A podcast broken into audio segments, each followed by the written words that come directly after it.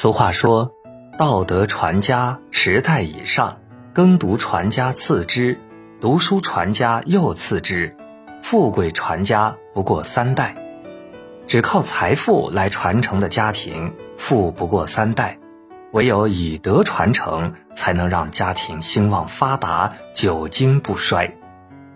而一个家庭中，如果出现以下三种现象，就很难富贵兴旺。有一个。你就要好好反思一下了。第一，溺爱纵容孩子。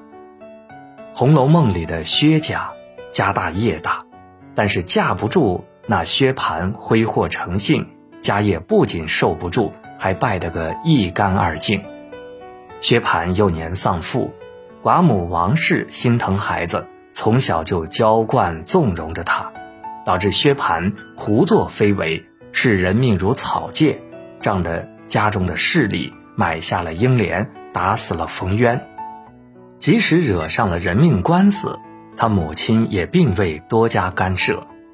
而薛家在薛蟠如此折腾之下，不得不依靠贾府救济。曹雪芹用一个“惯”字，就点明了薛家衰败之故。俗话说：“惯子如杀子”，一味娇惯子女，反而会害了他们。一味的溺爱放纵子女，带来的便是恶习缠身，家风不正，家必败。第二，不相信行善积德。中国历史上最大规模的私人企业，号称第一财主——山东牟氏庄园，这是一个从明朝末年延续至今的大家族，打破了富不过三代的记录，足足传了十代。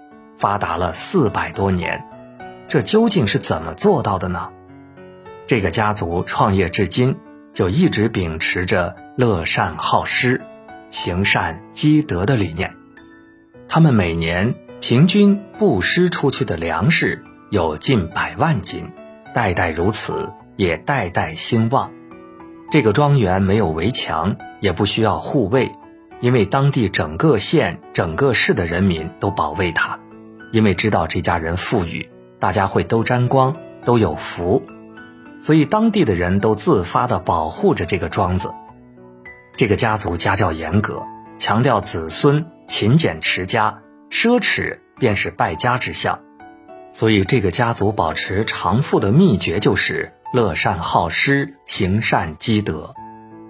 易经上讲：“积善之家必有余庆，积不善之家必有余殃。”行善的家族自会积下余福，庇佑子孙。第三，抱怨争吵，抱怨和争吵都是一剂毒药，它们穿插在生活的各个角落，一旦误食，便会伤筋动骨，误人误己。一个家庭争吵多了，祸患也就不远了。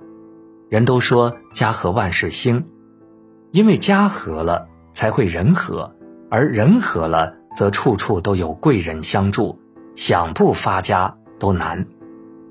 司马光家训里面说：“积金以遗子孙，子孙未必能守；积书以遗子孙，子孙未必能读。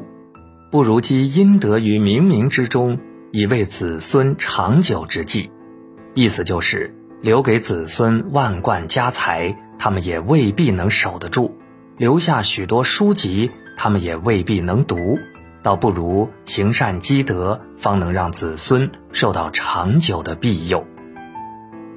万贯家财不如良好家风，一个好的家风能让家庭兴旺发达，持久不衰。